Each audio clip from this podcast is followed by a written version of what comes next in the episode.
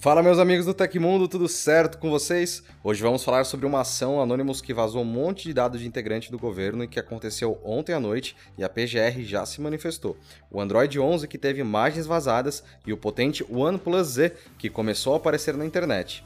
Agora deixa seu like que eu vou correndo para as notícias, hein?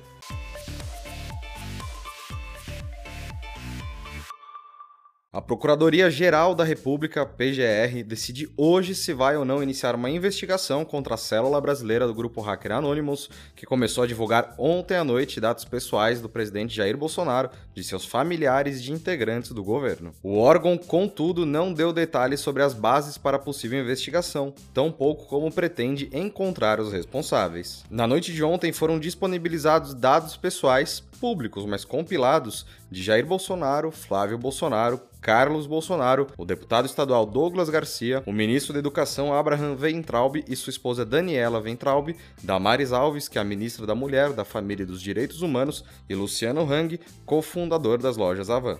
Vale notar que entre os nomes citados, Luciano Hang inclusive já é investigado no Supremo Tribunal Federal por suspeita de financiar a rede de fake news conhecida como Gabinete do Ódio. Alguns novos recursos que devem integrar o Android 11 vazaram na internet pouco tempo depois do cancelamento do lançamento de sua versão beta. Para isso, o menu de energia do sistema contaria com uma interface reformulada ao trazer um hub de acesso rápido e personalizável com grandes botões de identificação. Ainda neste menu haveria um novo caminho simplificado para pagamentos e outras transações bancárias via carteiras digitais, ao dispensar a necessidade de abrir um app por completo, como o Google Pay, além de cartões de débito e crédito. Essa API chegou primeiro aos celulares da linha Pixel neste ano, mas a extensão a modelos de outras marcas também permitiria que soluções como o Samsung Pay fossem incluídas. Outra novidade do Android 11 seria um grupo de botões específicos para o controle de equipamentos domésticos inteligentes, como termostatos, lâmpadas, fechaduras eletrônicas, sensores e câmeras. No espaço, os usuários teriam uma visão rápida do status desses aparelhos, incluindo uma mostra ao vivo de gravações de segurança. É importante lembrar que a versão de teste do Android 11 estava prevista para maio deste ano. Contudo, após o cancelamento, não foi divulgada nova data para o evento, sobretudo com a intensificação dos protestos relativos à morte de George Floyd, lá nos Estados Unidos. No momento, a atualização do sistema foi liberada como prévia apenas para desenvolvedores.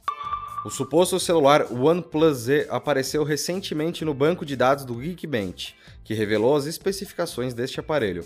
O modelo será o primeiro dispositivo intermediário da marca desde o OnePlus X, que não fez sucesso em seu lançamento. O aparelho em questão apareceu no teste de performance como o OnePlus AC 2003, mas como a linha OnePlus 8 já está disponível no mercado, tudo indica que o smartphone em questão é o novo intermediário da marca chinesa. Segundo a listagem, o produto contará com o processador Snapdragon Snapdragon 765G, modelo mid-end da Qualcomm que traz suporte ao 5G. Além disso, a listagem aponta que o smartphone contará com 12 GB de memória RAM. O modelo que foi testado também estava rodando Android 10, versão mais recente do sistema operacional da Google. De acordo com o vazamento ocorrido após o lançamento da linha OnePlus 8, a fabricante chinesa pretende revelar o OnePlus Z somente em julho. Logo, possivelmente teremos que esperar pelo menos um mês para ver o novo smartphone intermediário da companhia.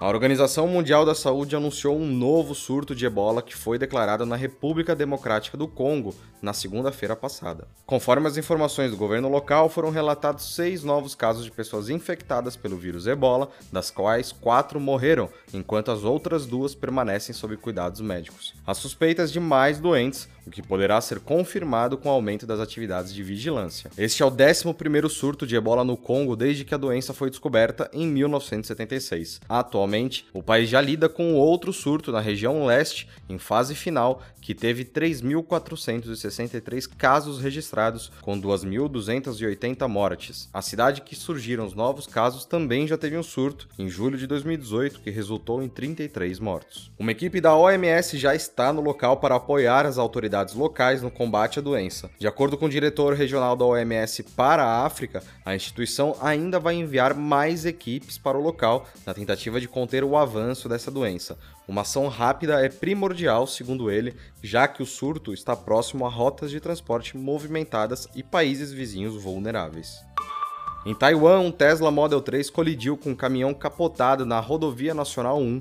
O motorista estava utilizando o piloto automático e, mesmo acionando os freios de emergência, não conseguiu evitar a batida. De acordo com o Corpo de Bombeiros do Condado de Tiavi, cidade ao sudoeste do país, os dois motoristas não sofreram ferimentos e se recusaram a ir ao hospital. O departamento da Polícia Rodoviária local informou que o Tesla Model 3 pertence ao motorista de 53 anos. No momento do acidente, o piloto automático do veículo estava ativado e ele rodava na velocidade de 110 km por hora. O mais surpreendente é que os airbags não foram acionados na colisão com o outro veículo. Apesar da batida, é possível acreditar que o carro ainda conseguiu desacelerar o suficiente para impedir que o motorista saísse machucado do acidente.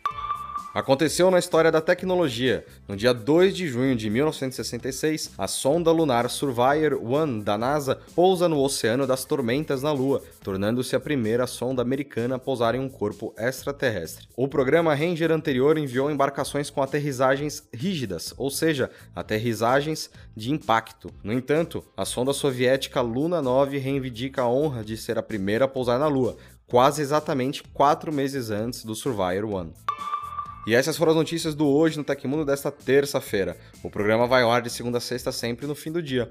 Os links e tempos de todas as notícias que a gente deu aqui estão no comentário fixado no YouTube e na descrição do episódio nas plataformas de áudio. Quem quiser assinar o programa com o podcast, os links estão na descrição do vídeo. Aqui quem fala é o Felipe Paião e amanhã tem mais. Ah, você pode me encontrar lá no Twitter pela arroba Felipe Paião. Espero que vocês continuem seguindo as recomendações da Organização Mundial da Saúde. Um abraço e até amanhã.